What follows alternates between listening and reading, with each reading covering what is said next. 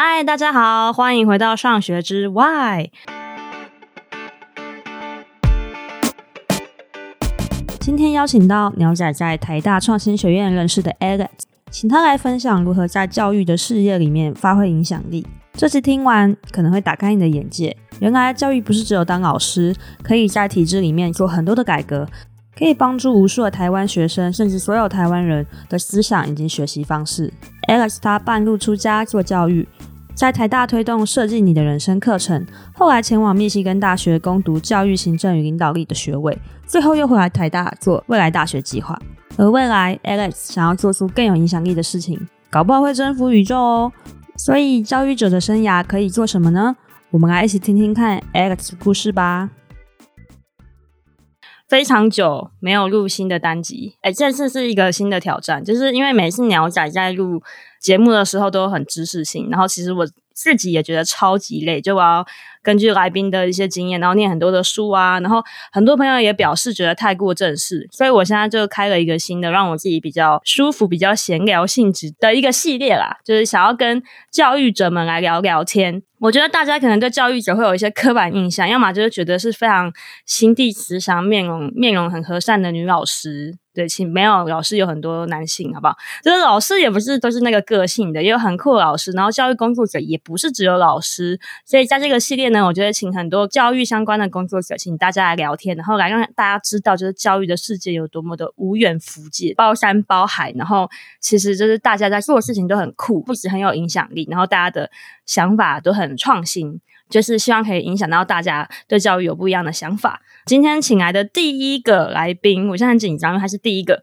他是我在 DISCO，就是台大有一个创新设计学院。那其实我错，那个人等下纠正我。然后，其实我之前录的第二季第五集，请的就是我们的 DISCO 的院长。然后他是我以前的老板，所以我跟他蛮熟的。然后大家可以回去听。然后那那集已经讲过了，就是那时候其实啊，其实之前开始台大就已经在进行一个未来大学的一个新的方案，一个新的 project，然后也已经进行了一些新的制度。然后鸟仔刚好就是靠关系走后门，然后进入了里面的一个新的单位这样子。嗯、我工作内容就以后就以后再说。可是我在去面试的第一天就遇到了这一个来宾，然后他就在未来大学里面就是担任很重要的角色。然后我才发现哦，他的就是他的学经历跟我有点相像，然后我就蛮惊讶的，就说哦，又是一个去美国花大钱念了教育。之后，然后还给我回来台湾任职，就明 明明明学费就很贵，还来给你那么低薪的一个很有梦想的人这样子，所以我觉得一定要访他，因为他现在做的事情很酷，绝对超越你的想象。那让我们来欢迎今天的来宾，就是 Alex。Hi，Hello。观众朋友，大家好，我是 Alex。我我对你的介绍还可以吗？可以，可以，可以，可以，可以。那我我也我也稍微再自我介绍一下好了。我其实大学毕业后都是在台大工作，然后在台大做很多不同的事情，有做线上课程的制作啊，到实体呃真的教授课程啊，呃，我有在做刚刚一八说的这个未来大学这个这个这个计划。那我现在是呃在另一间公司叫。S i n f o 它是系统影响力联合家族办公室。那我们在做的事情，其实就是影响力投资要怎么去看资金进来的这一笔钱，它可以怎么发挥它最大的社会影响力。那我们再透过社群的串联，来让不同的教育的组织、社会企业能够得到这个资金的这个 funding，来去让他们解决更多不同的社会问题。啊、我们公司有不同的领域啊，那我刚好是负责。教育的这个领域，然后再去推动两件事情，一个是系统思考、系统变革的教育，那另一个是在教育的这个里面推动系统变革的这个部分。嗯，对，所以 Alex 做了很多事情，我是刚才。跟他聊完全理解，就是他有做了很多。我我觉得他一开始是做课程规划类型的，所以他可以比较是说他真的实际跟学生接触，然后去给学生们一个更好的学习的模式或者一个教学的体验。然后后面的话就是到真的是学校规划的层级，在未来大学里面帮未来大学里面的一些计划、新的新的学制啊，或是新的学分去做学帮学生做规划和安排。现在呢，其实 Alex 已经不在台大了，虽然还是很有关系，但是他现在在刚刚他说的公司叫 Sinfo 然后我现在听起来就是帮就是有钱人们把钱分配到 台湾好的教育里面，算是这样吗？如果简单来说，你可以说有钱啊，就是呃，反正其实是很多家族他们都有自己的基金会，他们想要投资在不同的呃 NGO 上面，但是过去他们可能比较没有一个宏宏观一个系统的角度来去看待他们可以怎么去利用这些资金，所以我们等于是帮他去规划管理，那怎么让每一分钱它不只是有呃获利，更重要的是是这一分钱是可以呃真的解决社会问题。然后去帮助这个 NGO 或是社会企业来去做到这件事情。嗯，了解，就是帮助一些想要想要回馈社会的基金会们，可以真的做到他们想要回馈的效果。对，是。哎，我觉得这样很好哎，因为其实我和我老公很爱捐款，可是其实我相信很多爱捐款的人都有点也会有点担心说，哎，该怎么样真的把钱投到有效益的地方？因为毕竟有很多不太好的。故事或风声，对对对，这真的是一件很困难的事情。所以，对，没错，所以这大概就是 Alex 现在在做的事情。那这一集其实是想要回到 Alex 本身啊，就是跟他聊聊他的教育经历。然后我其实都会很想要问教育工作者一个问题，就是，嗯，因为我自己本身跨到教育的时候啊，就是从我的朋友们，因为我以前是资工系的，我现在应该要是一个软体工程师之类的，可是我就是很反骨的各种，既然想到教育。然后很多人都会觉得我很疯狂，会觉得说：“哎，你这样是不是在踏上什么不归路？”我就是很想要问每个节目来宾，很想知道说：“哎，你到底为什么要踏上这个不归路啊？”其实，其实你刚才说到，就是从自工转转转进来这边，然后其实我我也跟你蛮类似，我大学是念电商管理的，在呃加拿大多伦多大学，然后我是毕业后回台湾当兵，然后才决定要跨跨足到。教育的这个领域，所以我也是转转变也是蛮大的。诶嗯，那跟当兵有关系吗？呃，跟当兵当然还是有一点关系，因为你毕竟知道，就是当兵就是把你关在那边，让你去想很多人生的问题。那我当时候呃，其实是因为一位学长，他是在我系上，然后就我问他说：“诶，学长，那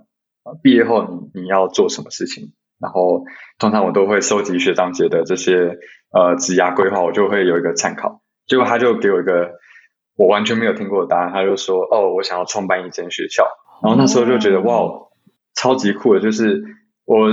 我听到的学长学姐都要去投资银行啊，或是去电商公司啊，甚至是帮助企业做呃数位转型当顾问等等，就是完全没有人提到说他想要做教育，然后要真的创办一间学校。所以我那时候就超级好奇，然后就多问他，然后这样聊了几次下来，就发现说，诶，自己好像也是蛮对教育这个这一块蛮有兴趣。然后所以呃，回到台湾，我们都还有保持联络。然后他甚至就是推荐我一本书，叫《设计你的人生》，就是哦，就是我有看那本书诶。诶，等一下，打工商去听第一季第七集，我有推那本书哦，等一下快去听。好。反正他那时候跟我聊到这本书的时候，其实那本书主要是啊、呃、教大家怎么去做生涯或是职涯上的规划，然后它里面会有一些工具跟练习可以去去做反思。那呃，只是在谈到这本书的时候，我们切入的角度是有另一个呃方向，是说呃现在的大学生其实。都面临一个普遍的状况，都是大家都很迷惘，大家不知道为什么要上大学，大家不知道为什么读了这个科系到底未来可以做什么事情，所以很多人都是迷迷糊糊就去工作。那很多人就是因为不知道要自己要做什么，所以就先，哎，不然我再去继续读书好，就就念上去，念到研究所，念到博士，但是念完之后还是 不知道要做什么，所以那时候我们就在谈说，那这到底是谁造成的问题，或是这个是什么样的系统问题？所以。那时候就谈到很多学校是不是有一些义务是要去去做这件事？那我们可以怎么去看待这些问题？所以那时候在聊这些教育问题的时候，我就觉得，哎，我是很乐在其中的。我也是很觉得这个相比于可能大学原本设定我是想要去一间广告公司工作还要来得有意义。所以那时候我就毅然决然，我就想说，好，那我当兵的时候我就先来，不然就先申请。教育的研究所好，但这这边又有另一个插曲，就是我后来就发现，哎，其实我在写完我的那个 SOP 的时候，就发现，哎，我完全没有办法说服我自己，为什么想要在做教育？因为我我说得出我对教育很有热忱，但是我没有办法很具体的说出为什么。所以那时候我就有有另一个想法，就是哎，那不然我就先待在台湾，就是找一份跟教育有关的工作，然后试试看，然后看看教育到底是什么样。所以我后来才呃决定就不去不不再回去加拿大读研究所，反而是先留在台湾工作。嗯，然后没有想到就是在做一做就是这样子留下来。所以你就是其实是在探索了，就你就是做做看。看看你是不是真的喜欢？对，我觉得呃，我是不会局限自己，想要说就是，哎，你大学读什么，那你就应该做什么相关，所以也才被那个学长启发，就是，哎，他是走一个非常不同的道路。那只要知道自己喜欢什么，然后你只要知道自己为什么努力，我觉得就是可以多去尝试看看。嗯，哎，那你那个时候，你身边的人有很惊讶吗？对，其呃，其实他们都还蛮惊讶，但是他们。另一方面也觉得就是，哎，好像很少听到人就是真的是要做教育，所以呃，能为教育付出一点，好像也也不错。那我那时候其实，对我那时候当然当然是觉得，哦，就是得到身边的人的支持是一件好事，因为大家都是在不同的地方，然后就只有我一个人就是在做教育，所以难免会觉得很很孤单。嗯、但是我那时候我就会后来后来就在想，那在做教育的话，那我究竟要在处理教什么样的教育的议题，我要做什么样的角色？所以那时候我就想说，那最最简单的方式就是到可能到一个大学里面当行政员，或去做做看。所以那时候第一份工作是在做呃帮助台大的教授做 Coursera 的那个线上课程，对，嗯、然后我是担任两个角色啦，因为也刚好我的大学的这个专业，我会制作影片。所以呢，我就借借重我这个原本的这个专长，然后应用到教育里面。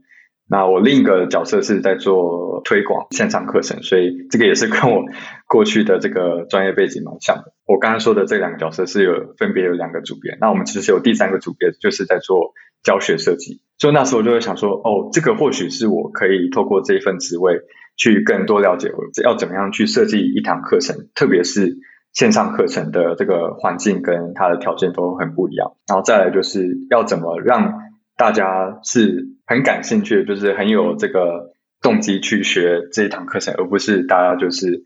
一般大学生就是来上课，但是就是为了上课，就是在那边画手机这样。所以那时候就开启了我对于怎么设计出一堂好课程有的一个想象，所以我在那边。哦呃，也学了蛮多，所以你是做着有点是 marketing 跟制作的角色，但其实都在偷学对设计课程的东西。对对，就是你你知道，因为你要踏入这个领域，你还是呃，当然有有些呃公司他会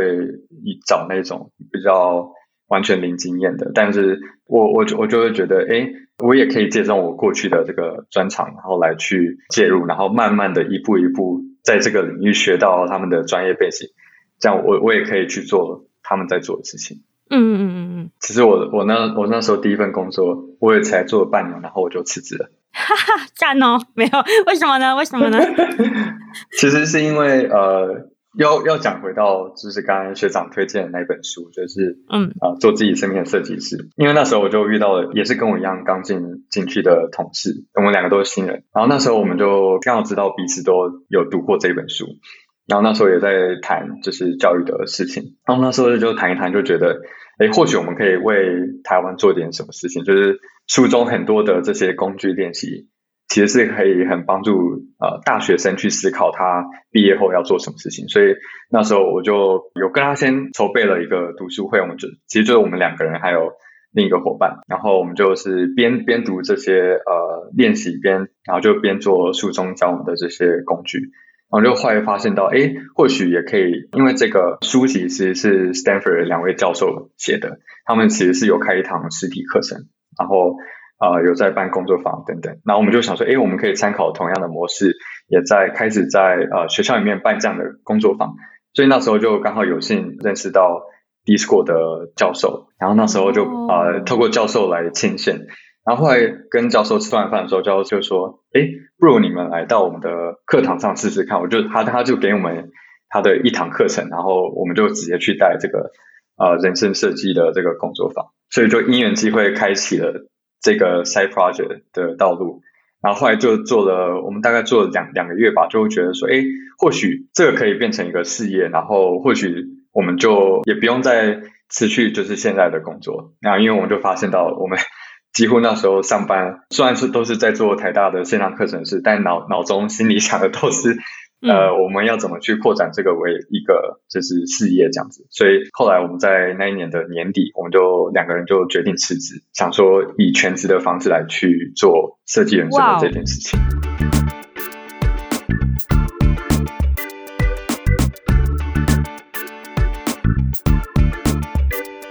我懂，Follow your mind，这是对的。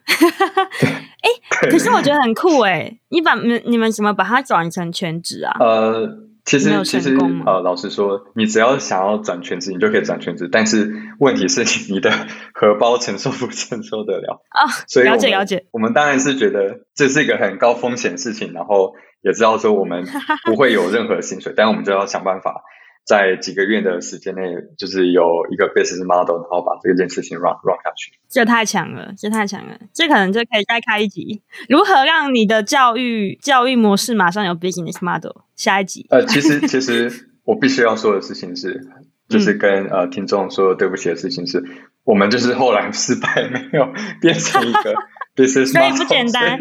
反正呃，后来后来的转变是因为我们我们有其实在，在呃一开始有去投加速器，然后孵化器，然后但是后来都没有走到，我们有走到最后一关，但是最后的 pitch 没有过，所以也没有拿到 funding，所以后来我们就有点有点像是回到初中了，就是想我们做这件事是为了什么？是要让更多学生可以体验到这些课程，然后工具，所以我们其实不太在乎。要怎么从这边赚到第一桶金，或是以这个为生？所以我们那时候就想说，不然我们就是啊、呃，还是可以找一个兼职的工作，然后另一部分的时间就投入在这上面。所以我们后来转变，不想要以盈利的方式去继续下去，然后反而是持续的有推出不同的工作坊，然后我们也会去接案啊，跟教育部青年署也有合作过，跟不同的大学有合作过，然后。后来就是刚好也有机机会啦，就是有邀请到 Stanford 他们那边的讲师，然后来帮我们抽取。所以我们后来就是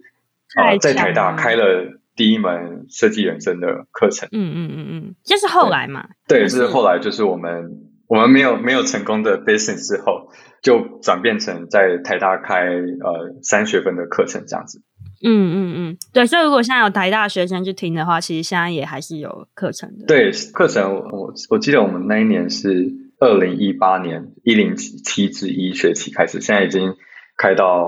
一一零至二学期，所以大概有对三年多的时间。嗯，对，所以如果有台大学生，欢迎选修。对，非常欢迎选修，它是 D-School 的设计人生课程。哎，我我觉得这样听起来。因为我前面的脉络我不知道，但就很像是你就是认识了教育，然后你就初恋，然后就直接爱上，也中间没有任何的怀疑，也没也没有也没有也没有完全没有 怀疑啊，就是我还是会觉得，哎，真的是这样吗？这这真的是我我想要走的路吗？因为这真的是我爱的人吗？但好像就蛮喜欢的。老实说，因为我过去想要做广告公司嘛，所以。我大学做了五份实习，都是在做行销广告。就是我我很知道我我的这个目标是什么，然后我已经算是做做足了所有的准备，然后就是要踏入。但是可有有点像，我觉得那个故事有点像是哦，我我已经要跟广告业结婚了，但是我在礼堂的时候就突然后悔，然后就突然。奔奔出去，然后去找教育的那个女朋友。真的，而且可能才才认识两分钟，你就决定要？呃，也也是有认识几个月啊，不是只有两分钟热度。了解，很酷诶。对，所以所以还是很多是凭感觉。然后你到后来就是算是说，你先有一个第一个你想处理的议题是关于课程，怎么样设计课程？对，我就是想要先了解说。那一般大家接受的教育一定都是先从一堂课开始嘛？那嗯，老师到底会做什么事情？这个是我过去身为学生所不知道的事情，所以我就是想要也去。一方面也是因为那时候在设计课程的时候，你会认识到台大的教授，那他们都会先跟你讲解一下他们在一般实体课程是怎么去设计这些课程，然后会安排什么样的活动。那我们有点像是你，你也可以就是当成是你在上一堂课程，然后。你同时要去想，我要怎么在哪一些部分去把它的整个学习体验设计的更好，或是要多增加什么样的测验等等。嗯、那后来嘞，你你后来就拿这个去写你的 SOP 吗？呃，这个这个部分当然有写，然后呃。其实我后来的转变是面临到一件事情是，我刚才说，我一开始在台大做线上课程的制作，然后后来也在台大跟一位教授开设计延伸的这个是学分课程。那后来都在想，那当然我也可以一直做课程下去，我也可以开更多不同的课程。只是我后来就在想说，一堂课程它能触及的人，好，我们那时候因为我们是以小班的这种密集型的实作型课程，所以我们一般。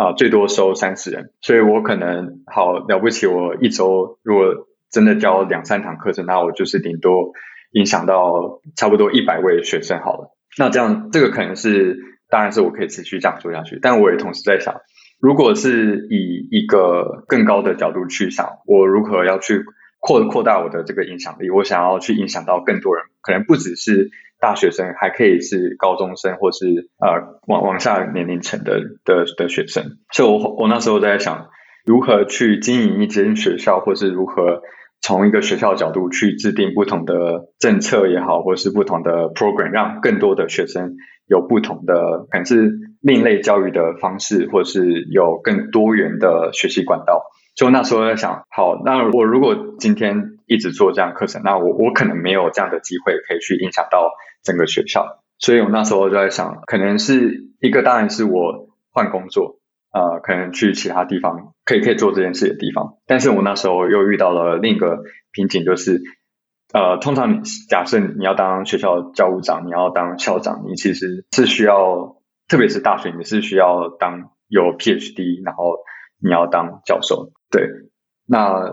老实说，我其实那时候没有很想要当教授，嗯、但是我同时又要想。嗯，有这些呃更高层次的管理的这个角度，嗯，去看待怎么去领导呃一间学校，所以那时候我就想，哎，可能最好的方式其实就是去上研究所，申请研究所。所以我那时候又回想起我大学呃在当兵那时候想到就是要读研究所的这个经验，嗯，然后后来就发现，哎，自己呃过去两年也呃有对于教育这个经验有更多，也制作过课程，有当过讲师，那。我应该可以，就比较有东西可以可以讲，然后比较知道自己的在教育的这个目标是什么，所以那时候后来就申请到了密西根的教育研究所，然后是读教育政策跟领导，这样、嗯、就开始有后面出国读书的了解。嗯，所以所以那个时候的你那时候的目标就是转变成你希望可以。无论是创办学校也好，反正你就是想要用更大的成绩，可能用一个学程或是一所学校去影响。对，你可以这样说，就是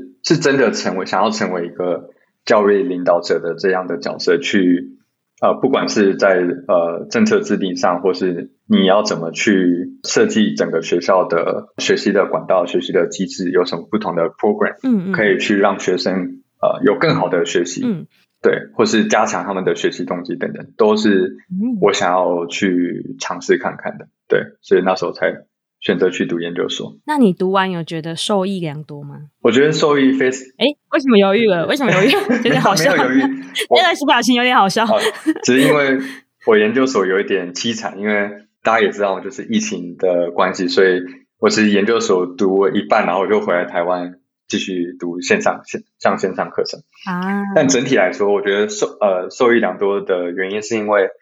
你真的可以因为研究所接触到很多不同在做教育的的人，所以我的同学他们的呃来自的背景都非常多元，就他们都是在做教育，但是他们有有人是校长，当过高中的校长，然后对，哇塞，然后有人是可能是美国教育部的。制定政策的人，然后有人是在做为呃美国而教，就是 Teach for America 的老师啊，嗯嗯，然后又有在做顾问的，但是是在帮助教育组织在做顾问相关的事情，所以非常多不同的人，然后呃里面的老师就是不能不能说大学的老师不认真，但是我是说在研究所的老师，他们我觉得很喜欢他们的课程设计安排比较多更深的，然后去读不同的教育的。论文 paper 啊，然后你要去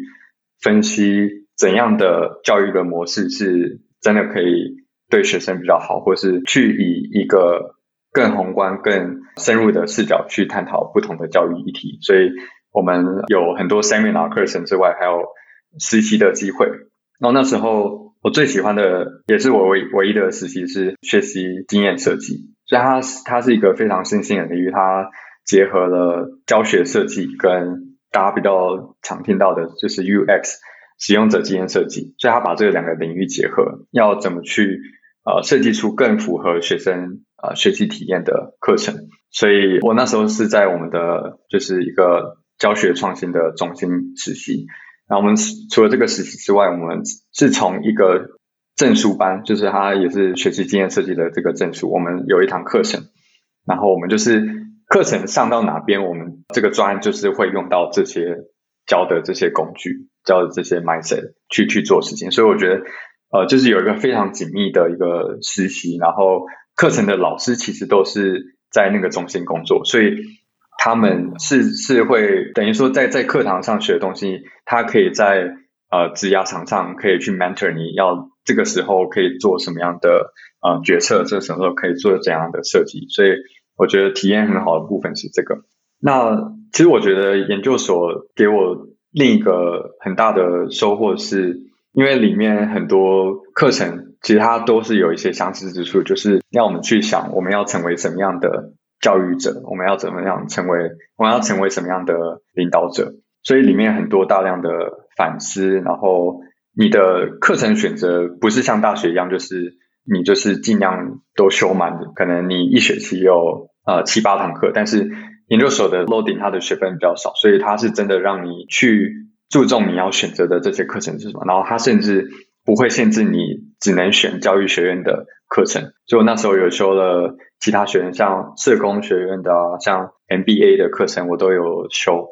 然后都是尽量的去探索不同的东西。但是我的主轴就是以教育这个为为题，这样子。就是拼凑你自己。对，可以可以去比较自由的方式去选择你的课程，然后知道就是你你的主轴是什么，然后知道你想要做什么样的事情。那哎、欸，我觉得你们学校很猛哎，因为我有念华大研究所，我觉得其实差异还是蛮大的。但我不太方便，就是 做这个比较。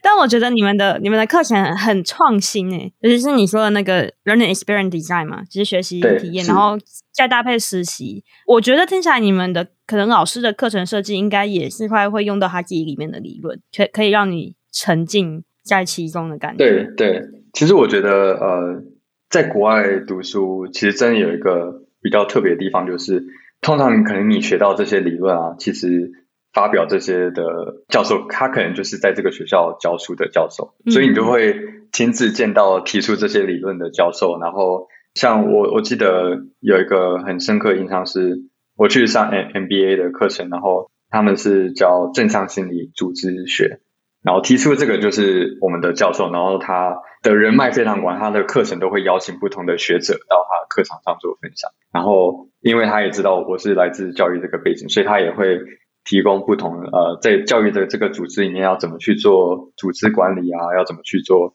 正向心理学的这个应用等等，所以我就觉得哦，是是有这个 side benefit。哦，哎，那我有个问题，你去美国念书的时候，你有想过你以后要在哪里吗？我本来的定位是想想说，就是毕业后就直接在美国工作，然后只是万万没想到，就是疫情发生，所以变成我 我就是回不去了。呃，我记得我是在二零。二零二零的三四月回来吧，然后那时候我其实还剩最后一个学期，然后我想说那就回来台湾，然后把最后一个学期用线上的方式上完这样子。然后也是因为那时候算是有另一个机会啊，就是我本来就有在思考，可能在美国工作是一个方向，但台湾也可以是一个备用的一个选项，就是美国如果真的找不到工作，在台湾还是要工作，所以那时候就刚好联系回我的。帮我写推荐信的泰大教授，他也是跟我开设计研证的那个那位教授。嗯嗯。然后那时候我本来只是跟他说，哦，就是很感谢他帮我写推荐信啊，然后让我现在在这边读书，然后跟他描述一下我未来是想要做关于要怎么去以一个学校的这个视角来去做学校的体制变革的这件事情。嗯嗯嗯嗯。就讲一讲，然后就发，他就说，哎。其实我们最近就是正在开始这个台大未来大学的这个计划，就是在做这件事情。然后他就说，不然你明天来跟我们的院长开个会议，然后来做一个 interview。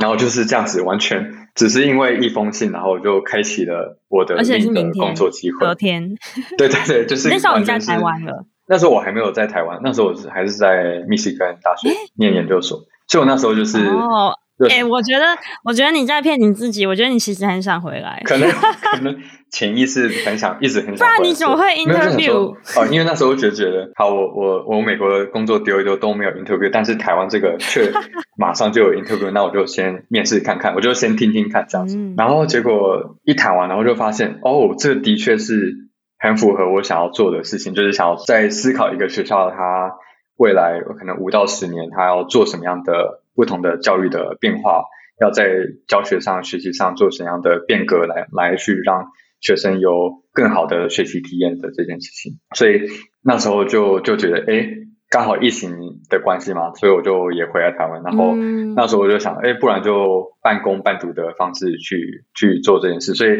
但那时候也没有算半工啦，就是我那时候还是以 full time 的方式进行。所以我白天八小时，然后晚上。啊、呃，可能半夜又要去上研究所的课程，但后来就是因为呃，我很快就毕业了，我我就读了三个月后就毕业，然后后来也是因为这份工作做一做，就发现这真的是我很喜欢做，所以我就想说，那我就留下来，我就继继续做这份工作，嗯、就是在未来大学这边持续工作。嗯，我诶，那我很想问你，你在你在 Michigan 上课的时候，你学到的东西的时候，你会一直想到台湾吗？其实我觉得，我觉得一定会，因为。是，你会会说一定会，是因为老师一定会 cue 你说，哎，那因为他都知道每个人呃来自的国家是吧？他他都知道班上有几个国际学生，所以他就说，哎，Alex，那台湾的教育如果跟很爱点国际学生就对，对对，